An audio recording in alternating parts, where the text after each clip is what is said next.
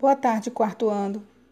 Vamos relembrar um pouco da letra X, que representa em palavras diferentes sons.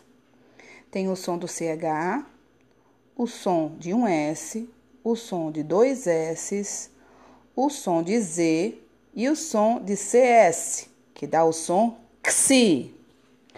O uso da letra X gera muitas dúvidas às vezes.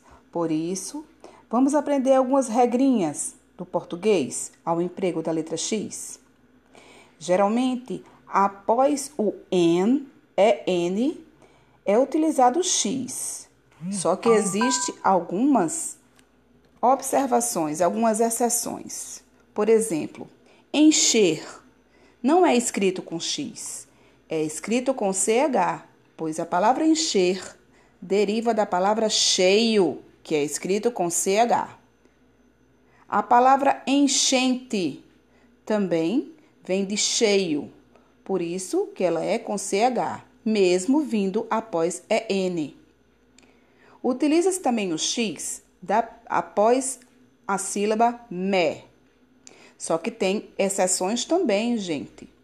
Por exemplo, mecha. Mecha de cabelo. A mecha de cabelo é escrito com CH.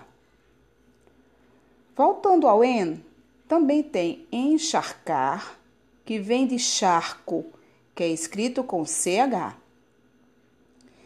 Enchapelar também é escrito com CH, porque vem de chapéu.